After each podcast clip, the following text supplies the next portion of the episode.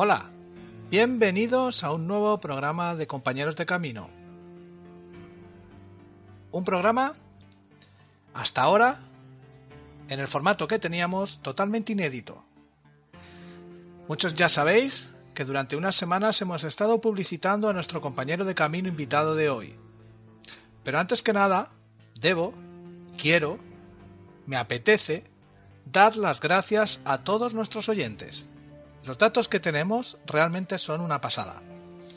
Repasando como cada mes las estadísticas de las escuchas en iVoox, tras 25 audios publicados entre compañeros de camino y los programas temáticos, hay un total de 23.974 descargas.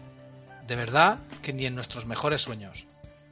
Gracias a ese 40,22% que nos han escuchado desde España, un 12,20% desde México. Me llama la atención que un 11,42% nos escuchan desde Japón, un 10,49 en Estados Unidos, un 6,14 desde Argentina y le sigue Colombia, Venezuela, Chile, China, Canadá, Australia. De verdad que podemos estar muy, muy contentos con lo que hacemos. Y todo esto gracias a vosotros. Así que a cada uno de vosotros de forma individual Gracias, gracias, gracias. También deciros que hemos inaugurado nuestro canal de YouTube con el fin de que podáis elegir la forma de escucharnos, ya sea a través de la plataforma iVoox como en YouTube. Y en Facebook, en nuestra fanpage de Compañeros de Camino Podcast, tendrás toda la información que necesites de los programas. Nuevamente, gracias. Hoy nos encontramos con un compañero de camino especial, no solo por su trayectoria, sino que aceptó conversar con nosotros y realizarle una pequeña entrevista. Lo escucharemos, nada, en unos minutillos. Nuestro compañero de camino es Sergi Torres. Nacido en Barcelona en 1975, estudió fisioterapia en la Universidad Ramón Llull y trabajó como fisioterapeuta durante 10 años. Sergi con 21 años, experimentó la revelación de su ser, y junto a ella llegaron a sus manos el sonido, la pintura y el libro Un curso de milagros. Actualmente se dedica a extender la enseñanza de un curso de milagros como herramienta de encuentro con la propia esencia. También desarrolla un ciclo mensual de encuentros en el Teatro La Villa Roel de Barcelona y es invitada a congresos, encuentros y charlas en Europa, Latinoamérica y Estados Unidos. Colabora como docente en la Universidad de Almería y además tiene una sección en el programa de radio dirigido por Gaspar Hernández, L'Ofici de Viure, en Cataluña Radio, El Oficio de Vivir. El director, David del Rosario, dirige y produce la película Yo Libre, un viaje al instante presente, que gira alrededor del mensaje de Sergi. Su propuesta y sus ideas están dirigidas a una invitación clara a darnos cuenta de cuán atados estamos a nuestras creencias y puntos de vista, y a la posibilidad de ir más allá de todo ello con la finalidad de reencontrar la verdadera naturaleza universal del ser humano.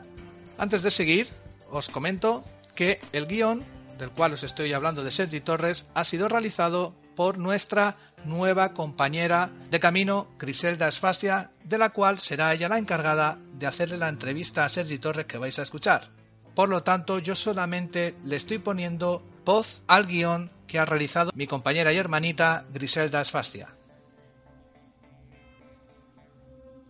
Es autor de tres libros, Un puente a la realidad, Un salto al vacío y ¿Me acompañas?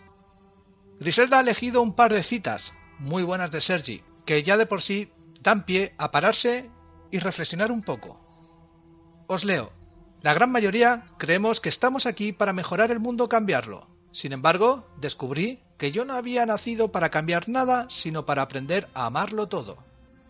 Si meditar es vivir en un estado de conciencia interna más allá de nuestra personalidad, entonces meditar es mi hobby preferido, incluso más que ir al Camp Nou a ver a jugar al Barça.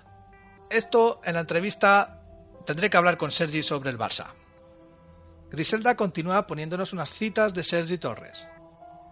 Muy a menudo se medita como arma, entre comillas, en contra del estrés o de la dispersión mental, y ese tipo de meditación solo aporta sensaciones de tranquilidad o serenidad que te llevan a depender de esa meditación como si fuera una droga, como fin para poder sentir paz. Nosotros somos paz. La felicidad en esencia implica una revisión muy profunda. Nos lleva a cruzar el dolor que almacenamos. Es un camino de mucha responsabilidad y por eso nos da miedo. Otra de las citas, no me interesan mis opiniones, sino el ser que vive detrás de esas opiniones. Sé honesto contigo mismo. Lo que tú sientes eres tú y no es debido al que tienes enfrente.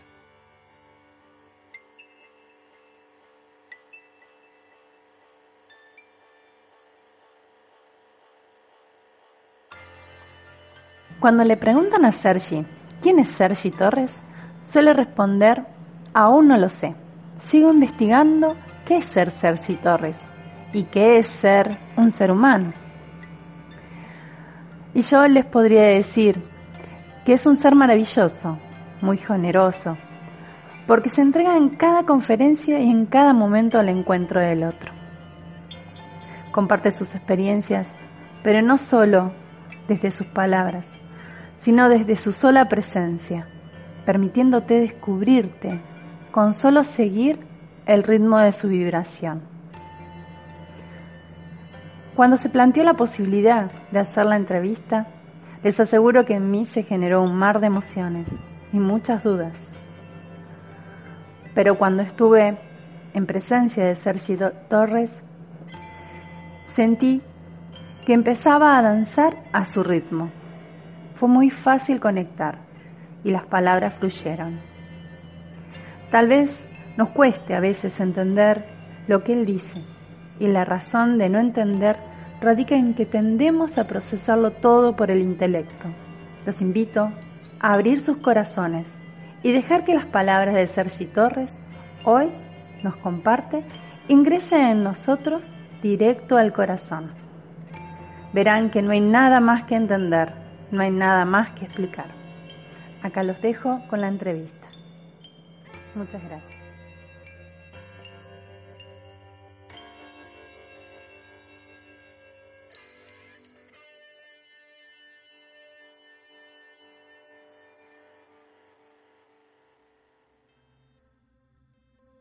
Eh, bienvenidos a un programa eh, especial de compañeros de camino. ¿Y, ¿Y por qué es especial? Esta es la primera vez que vamos a poder hacer una entrevista de tú a tú con el compañero de camino invitado de hoy, que es nada más y nada menos que Sergi Torres. ¿Cómo estás, Sergi? Bienvenido. Encantado, gracias.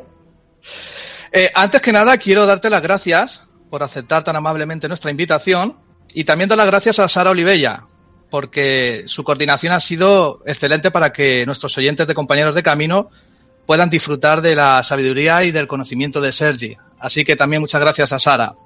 Gracias. Eh, con, nosotros, como siempre, en los controles técnicos tenemos a Nancy del Valle, Nieto. Hola, Nancy. Hola, Juanma. Sergi, encantadísimos de que estés, de que estés aquí con nosotros. Y bueno, gracias, gracias, gracias. Gracias, Nancy. Y, antes de, de quitarme de en medio y dejar a Griselda que es la encargada de hacerte la, entrevista, Sergi. Además, ella solicitó a ver si podíamos contactar contigo. O sea que es un, es un deseo hecho realidad de Griselda. O sea que nuevamente gracias. Eh, antes de quitarme de medio, como digo, y dejar a Griselda, eh, me gustaría hacerte una pregunta. Sergi, ¿a ti te gustan los deportes? Ah. ¿Te gusta el fútbol? Es más, ¿te gusta el Barça? Sí, sí, me gusta ver jugar al Barça, sí, me encanta. Vale. Eh, te comento, eh, yo la primera, la primera vez que supe de ti fue en el documental de 2013 de, de Yo Libre, un viaje al instante presente. Ahí fue la primera vez que yo supe de ti. Y, y de verdad que yo alucinaba viéndote, digo, a ver, este tío con esa sonrisa no puede estar totalmente como te veo ahora, eh, no puede estar totalmente siempre feliz y siempre sonriendo. Y ahora mi pregunta era, digo, cuando el Madrid va levantando copas y copas y copas, ¿sigues teniendo esa misma sonrisa? ¿Alguna vez te tendrás que cabrear? Bueno, tengo que, que tengo que confesar que no siempre uno siente alegría. vale, me, sí, Que, es cierto que uno ya no, no siente una sensación como de, de, rivalidad o de, o de, odio, ¿no? Hay una comprensión interna, pero sí que es cierto que hay unos matices en la alegría. Me, dejas más tranquilo porque de verdad yo sufría. Digo, no puede ser que siempre esté sonriendo. Muchas gracias, Sergi. Te voy a dejar con mi compañera Griselda y, al final hablamos un poquito más. Muchas gracias. Griselda, compañera, cuando quieras. Hola, Sergi. Hola, Bienvenido y muchas gracias por aceptar esta invitación. Eh, como compañera de camino es eh, presentar a, un compañero de camino desde, desde su lugar, desde su día a diario, ¿no? Y el pie que me dio Juanma de preguntarte si siempre estás feliz, cómo haces para estar siempre feliz.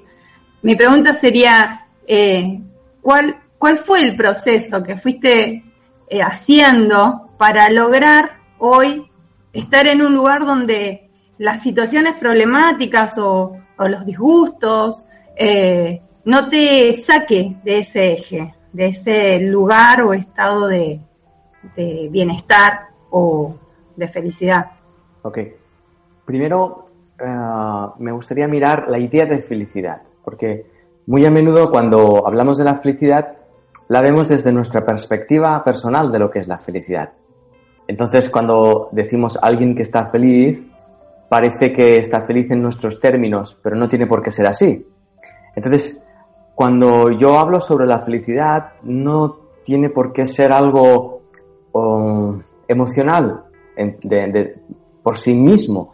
Pudiera ser que yo no me sintiera a gusto con algo, me sintiera incómodo, pero el permitirme sentirme incómodo me lleva a no luchar con esa incomodidad. Y al no luchar con, esa incomodidad, se, se abre un espacio interno y ese espacio es lo que para mí es la felicidad. Es ser consciente de que uno existe y que forma parte de ese universo, lo cual está incluida la tristeza, por ejemplo. Entonces, cuando, un, cuando me siento triste, no me siento triste por estar triste, no estoy luchando con eso. Y respondiendo, ya yendo hacia la segunda parte, ¿cómo, cómo se alcanza ese espacio? Es no intentándolo alcanzar, porque el instante presente en sí mismo es el instante de máxima felicidad siempre. Lo que ocurre es que si en este instante yo me siento triste, pienso que no estoy bien, pienso que debería de estar de otra manera. Y ese pensamiento es el que me lleva a luchar contra mis sentimientos y a luchar contra el contexto con el que me encuentro. Por lo tanto, me da la sensación de que no soy feliz, pero es una sensación. Claro, eh, o sea, nos perdemos en, en, lo que sentimos y nos quedamos con esa sensación y es ahí donde la mente empieza a jugar. Cuando te agarra una emoción de ese estilo, o sea, de bronca hacia una persona en particular, ¿cómo, cómo lo haces? O sea, ¿se lo dirigís esa bronca a esa persona? ¿La, la sentís y la dejas en la almohada? ¿Cómo, cómo se, lleva adelante una situación así? No hay un cómo estipulado, no hay una receta, porque el momento presente es, es 100% genuino. ¿Qué significa? Imagínate que yo me enojo contigo ahora mismo, eh, yo qué sé, por lo que sea. Y en ese enojo, yo nunca me he enojado contigo. Es la primera vez que tengo esta experiencia en este instante. Por lo tanto, si yo intento manejarlo en base a lo que me han dicho que otro sabe o lo que yo sé en base a mi experiencia pasada, no lo voy a resolver, voy a reaccionar sin darme cuenta. Pero la única manera que hay para afrontar el presente es viviéndolo. Pero para la mayoría de personas esa respuesta no, no dice nada. ¿Cómo lo resuelvo? Viviéndolo. Ya, pero ¿cómo? No hay un cómo. El presente ya es un cómo. Fíjate que la forma que tiene este instante para ti y para mí ya es una forma, ya es un cómo. Entonces, si yo me abro a vivirlo completamente, yo veré cosas, veré sentimientos, veré ideas que si me lanzo a vivirlas, se ponen en un lugar distinto al que yo he usado normalmente. ¿Qué quiero decir? Que si yo me abro a sentirme ahora mientras hablo contigo, no tendré la necesidad de decirte algo bonito, no tendré la necesidad de caerte bien, no tendré la necesidad de que cuando termine mi respuesta tú tengas que pensar que yo soy increíble a la hora de haber dado la respuesta. todas esas cosas a las que estamos acostumbrados desaparecen de la ecuación. Y la única ecuación que hay es la experiencia presente. Para mí ese es el cómo. O sea, no hay un cómo, sino es eh, vivir el momento presente y, dejarse llevar. Es fluir como en el fluir de, la vida misma. Pero eh, es como muy abstracto, como vos decís, para, para las personas, decirle, fluí, déjate llevar. ¿En dónde? ¿Cómo? ¿Cuándo? O sea, para el común de la gente eh, empiezan a surgir todas esas preguntas. Eh, ¿Y cómo fluyo? ¿Y qué, qué tengo que hacer? Eh, ya sé que es no hacer nada, pero ¿cómo se hace no hacer nada también? ¿Sí? Fíjate qué, curiosa la pregunta, ¿no?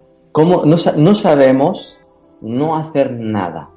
Solo sabemos hacer cosas, pretender cosas, prever cosas, proyectar cosas, planificar cosas, pero la experiencia genuina del instante está tan alienada de nuestra conciencia que parece algo muy complicado, que alguien me lo explique, que alguien me explique cómo vivo este instante. No, pues ya lo estás haciendo, ya, pero dime cómo, pero si ya lo estás haciendo, ya, pero cómo lo hago, ¿no?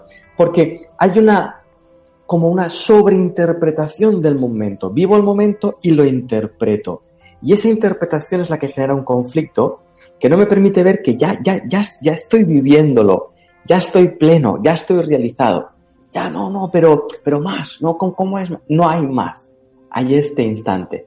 Entonces, cuando empiezas a escuchar en ti mismo esa sensación de que no sé, alguien me lo tiene que explicar, es muy difícil, descubrimos que sí sabemos, pero que tenemos miedo de vivir el presente. Lo que ocurre es que tenemos miedo de fluir y ya. Tenemos miedo. Como tenemos miedo, preferimos creer que es difícil. Y al creer difícil, claro, como es difícil, pues no voy a fluir porque alguien me lo tiene que explicar. Pero por más que me lo expliquen, nunca lo entenderé porque necesito no entenderlo para no darme cuenta de que es tan simple como vivirlo y ya. Porque cuando tú lo, vives, lo ves. No cuando te lo cuentan. Sí, para mí el ejemplo de la bicicleta siempre, siempre surge en la mesa. Si tú me preguntas cómo voy en bicicleta, yo te diré montate. Y tú te dirás, no sé montarme, explícame. Móntate. No, pero antes tienes que contarme cómo se monta. Móntate. No, porque es muy complicado. Siempre he estado parado, nunca me he montado una bicicleta. Móntate, ¿no? A eso que estás diciendo de cuéntame, cuéntame, eh, explícame cómo, eh, da la casualidad que estuve escuchando tus audios en, podcast, en, los, los audioencuentros en, en Barcelona. Y concretamente el último, lo de la presencia de la creatividad, me estaba riendo mucho con el, con el tema de, del pote de las aceitunas o de las olivas, eh, las golondrinas y, y sobre todo lo, a esto que viene, a lo que estás explicando a la chica que no podía dejar de fumar. O sea, que quería dejar de fumar eh, me reía un montón porque mira que le diste vuelta, aquella quería saber cómo, no lo entendía, le diste vueltas, le diste vueltas y, y al final me reí, me reí bastante con, con, el tema. Supongo que te referías a, a, esto, ¿no? Que la, chica quería, ¿cómo dejo de fumar? ¿Cómo dejo de fumar? Y tú venga a ver si sentías, si, si le dabas una vuelta y al final le decías, mira, no puedo más. De verdad que me reí bastante con ese podcast, eh, con, con, ese encuentro en Barcelona. simplemente quería añadirlo porque de verdad que me hizo mucha gracia. Sí, la, la clave es esta. Si yo quiero dejar de fumar, normal, normalmente uno quiere dejar de fumar luego. Luego dejo de fumar. Con lo cual ya estoy creando un espacio donde es imposible dejar de, de, de fumar. No puedo dejar de fumar luego. Solo puedo dejar de fumar ahora. Eso por un lado. Y por otro lado, las ganas de fumar, si me detengo y las siento a tiempo real, descubriré qué escondo detrás de las ganas de fumar. Y si descubro qué hay detrás de las ganas de fumar, descubriré qué hay detrás de eso. Y si siento eso, descubriré qué hay detrás de eso. Al final, uno solo ve presencia. Y cuando uno está en la presencia, nunca tiene ganas de fumar. Al contrario. Pero nadie quiere entrar ahí. Nadie quiere hacer ese paso simple de abrirse a asumir aquello que siento y que intento anestesiar con un cigarrillo, con, una, con un vaso de alcohol, con una película eh, en el cine. Y no digo que no se tenga que fumar ni ir al cine, no digo esto. Digo que muchas de las cosas que hacemos las usamos para anestesiarnos y no hacer frente a nuestra propia experiencia. Entonces, claro, cuando suceden cosas que nos piden mucha presencia, pensamos que eso es insoportable, que eso es superior a nosotros. Y no es verdad, es simplemente que tenemos miedo a, la vida porque no la estamos viviendo. El monstruo que tú decías, ¿no? Tú le llamas el monstruo. El monstruo, que lo, lo, escondemos en el inconsciente, ¿no? aquel que no queremos que se desate. Correcto. La gente a veces, o sea, normalmente decimos, eh, sé tu propio observador, observa tu vida. Y volvemos a lo mismo, es cómo logro llegar a ese espacio de observador, ¿no? Como, eh, y no perderme en el juego de la mente. Es demasiado simple. Haciéndolo. Y de nuevo sale, ¿cómo? Observa este instante. Si yo hago acto de presencia, es decir, que me abro a este instante, empiezo a sentir cosas. Siento la temperatura del ambiente, siento cómo se siente mi cuerpo en relación a la temperatura, siento cómo se siente mi ánimo en base a cómo estoy experimentando la entrevista. Entonces, al sentir esto, puedo ver mis interpretaciones de nuestro encuentro. Puedo ver todo eso. Cuando veo eso, alguien tiene que estar viéndolo. Y cuando me abro un poco más, me doy cuenta de que hay una conciencia que está siendo consciente de la temperatura, de cómo me siento, de lo que pienso, de lo que comprendo, de lo que... Hay, esa conciencia. Y si me siento en ella, se genera un espacio de apertura, un espacio de, de no pretensión, un espacio de sin expectativa, donde da la bienvenida a todo lo que ocurre, a la tos, a la pregunta, a mi ignorancia, etcétera, etcétera. Pero tengo que sentarme en ello, tengo que entrar en el presente. Ahora observa, el esfuerzo de entrar en el presente es nulo, es cero. Lo que ocurre es que estamos tan acostumbrados a esforzarnos a no atenderlo y atender a nuestras ideas que interpretan el presente, que parece, parece muy complejo estar presente. Parece muy complejo darte cuenta de ese observador. Y parece muy complejo darte cuenta de que ese, ese observador ni tan siquiera existe.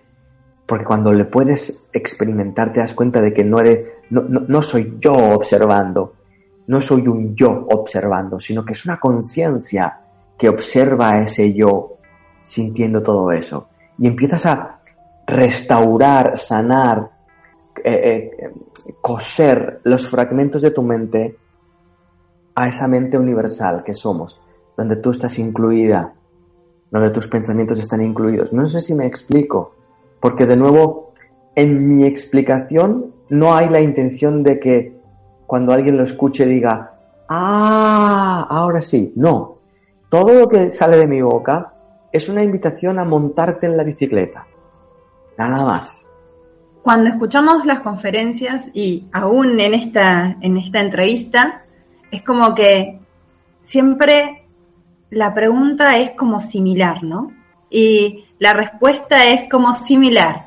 Es como que el mensaje es único, ¿sí? Yo me pregunto, ¿no? A veces eh, cuando yo transmito eh, lo que siento y me doy cuenta que estoy diciendo lo mismo siempre. ¿Sí? Porque no hay, no hay muchas verdades, es una sola cosa y que le das vuelta y le das vuelta. ¿Eso no te cansa? ¿No te aburre explicar siempre lo mismo y darle vuelta siempre a lo mismo? No, casi que me fascina, porque toda pregunta es la misma, siempre es la misma y lo único que hago es como coger la cuerda, el hilo de la pregunta y sumergirme hasta el final. Siempre llego al mismo lugar. Pero el lugar desde el que la pregunta es formulada siempre es distinto y el lugar desde el que termina llegando la respuesta también es distinto. Entonces eso, eso para mí es, es divertido, es súper interesante y apasionante. Cómo una única verdad se manifiesta y se expresa de muchísimas maneras, de muchísimas, ah, eh, incluso especies y de muchísimas eh, tipologías, eso es fascinante. Sí, eso eh, es como un gran arco iris, ¿no? O sea, que se va expresando de distinto color, de distinto matiz, según la experiencia de cada uno, ¿no? Y es una, es una única luz blanca dividida en esos rayos, ¿no? Entonces, es, es bonito, pero sabes que por muy azul que se parezca o muy amarillo, sabes que es blanco. Sí, es fascinante. es así. Yo sé que no te gusta hablar mucho con respecto a tus experiencias que te llevó a este, digamos, entre comillas, despertar, ¿no? O entender este, eh, el vivir el momento presente. Pero podrías, eh, porque cada uno tiene su propio camino o su propio proceso para lograr empezar a, ver esos destellos de, luz en este momento presente. Pero, ¿qué fueron las cosas que te llevaron a este momento? ¿Cómo, ¿Cómo lograste? ¿Estuviste meditando? ¿Hiciste, no sé, qué terapias, qué herramientas utilizaste para hoy poder estar en el lugar donde estás? Claro, la, la, pregunta es, para mí es una paradoja, porque la herramienta que yo uso para estar en este instante es este instante. No hay más. Pero de nuevo, es tan simple que es como, ya, vale, pero cuéntame cómo llegaste. Eh, cada vez debo confesar, me acuerdo menos y cada vez tiene menos sentido. Pero, pero sí hay recuerdos de, de experiencias básicamente que lo que hacían era sacudirme. Me sacudían hasta tal punto que perdía la noción de lo que para mí era real y lo que no era. Todas mis creencias se vieron completamente dadas la vuelta, patas arriba. La concepción de la vida, de lo que es el ser humano, de lo que es ser yo, fue completamente eh, sacudida. Entonces, yo no he sido nunca un meditador, no he sido una persona disciplinada, no he tenido una técnica. En mi vida han ido ocurriendo sucesos, han ido apareciendo personas o enseñanzas puntuales que lo que han hecho ha sido ayudarme a sacudir y a integrar la post sacudida. Nada más. De alguna manera si algo he aprendido, podría decir que es a no tener miedo a la sacudida ni a, ni a los efectos de esa sacudida y a confiar en el proceso que la vida genera por sí misma. Eso es lo, máximo que, que, podría llegar a decir. No sé, de algún modo, yo también me escucho y soy consciente de que a veces no respondo, es, es muy abstracto, es muy abierto pero también comprendo que en, la respuesta está incluida la experiencia de cualquier otra persona. Lo que estoy diciendo en realidad, ¿qué más da cuál sea la experiencia, mi experiencia personal?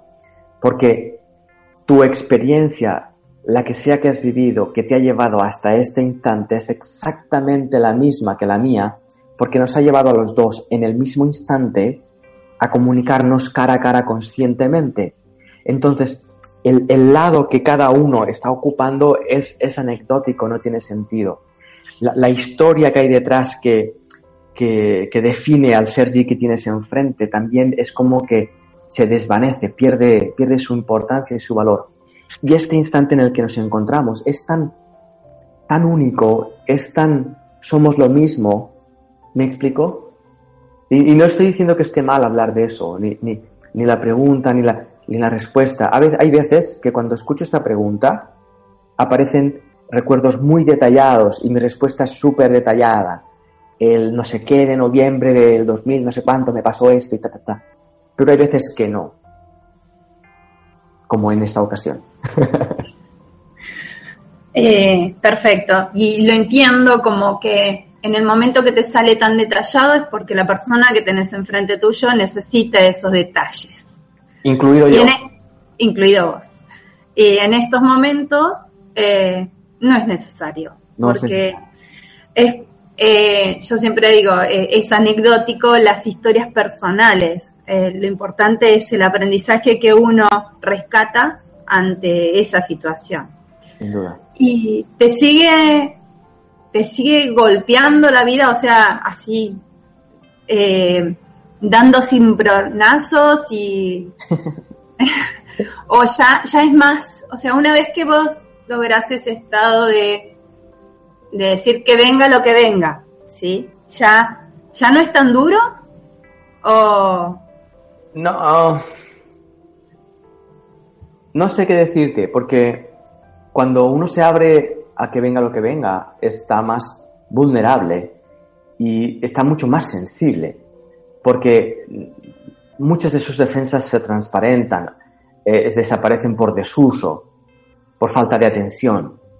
Entonces, eh, entras más en un espacio de, fascinación por las cosas, ¿no? de, la fascinación por el sentimiento. Oh, ¿no? puedes sentir miedo por algo que sucede y oh, ese miedo de repente entra ahí, es nuevo, es fascinante, ostras, pero te dejas tocar hasta lo más profundo, a veces te atraviesa de tal manera que e, es, es, es muy, muy, muy intenso. No, no, es un, al menos en mi experiencia es así, no, es algo que estás en un lugar y te conviertes en Superman, ¿no? Es como, no pasa nada, ¿no? Eh, no, es algo distinto, e, e, eres parte de todo, sientes lo que siente el otro, eh, te dejas penetrar por sus ideas, aunque, aunque no eras consciente de sus ideas, te, penetran de alguna manera, las, las sientes, te vuelves sensible, te vuelves vivo, despiertas a muchas cosas que antes estaban como adormecidas. Y eso implica el dolor de la humanidad. No, hay, no es un estado que se, que se excluye, ¿no? Yo soy feliz y no, es un estado que se incluye. Lo que comprende el sufrimiento desde otro punto de vista, sí. Lo asume de otra manera, sí. Pero la sensación es, muy intensa, es muy auténtica. Eh, es muy intensa, la viví, pero es como una sensación de, eh, de libertad, ¿verdad? Es como que te permitís ese sentimiento constantemente. Sí, eh, dejas de luchar con ello. Dejas de luchar. Dejas de ser un obstáculo en, la, en tu vida. Tú dejas de ser un obstáculo con tus ideas particulares y personales que, que, que, nunca, nunca acceden a la, a la, vastedad de la realidad. Nunca tienen ese tamaño. Entonces, cada vez que tú interpretas personalmente una cosa, termina siendo un obstáculo, porque es, es es personal y la vida no es personal, el universo no es personal. Bueno, Sergi, muchísimas gracias de corazón. Gracias. Y le doy paso a Juanma para que pueda cerrar este, este espacio. Gracias. Sergi, eh, Griselda, gracias. Eh, fenomenal la entrevista. Eh, antes de irnos, me gustaría preguntarte, porque veo que Vas a Uruguay, Argentina, Costa Rica. ¿Tienes gira de, aquí a final de año? En octubre estaré en Uruguay, a, principios de octubre en Uruguay y Argentina. Eh, finales de noviembre estaré en Costa Rica. Bueno, los oyentes de Compañeros de Camino eh, nos oyen en, en todo el mundo, en especialmente en Sudamérica. De hecho, Griselda está en Argentina ahora mismo, así que os animamos a visitar la web de Sergi Torres y, ver los eventos, ¿no? Eh, también la última, porque me quedé con, lo de los encuentros en Barcelona, ¿vale? Los de, creo que es en el Teatro Villarroel. Es Barcelona, ¿verdad? Barcelona capital. ¿Con qué eso lo ¿Con qué frecuencia lo haces? ¿Semanal, mensual? Eh, explícame un poco cómo, cómo haces esos encuentros. Son mensuales una vez al mes. Mensuales. Ok, ok. Pues nada, Sergi, eh, estamos totalmente agradecidos, es un auténtico placer y un honor. Igualmente. Y, y, gracias por ser nuestro compañero de camino. Un saludo, Sergi. Gracias también a vosotros. Gracias. Chao, guapos. Chao, Sergi. Chao. Muchísimas gracias. Gracias, gracias. Gracias, Sergi. Chao, guapos. Chao.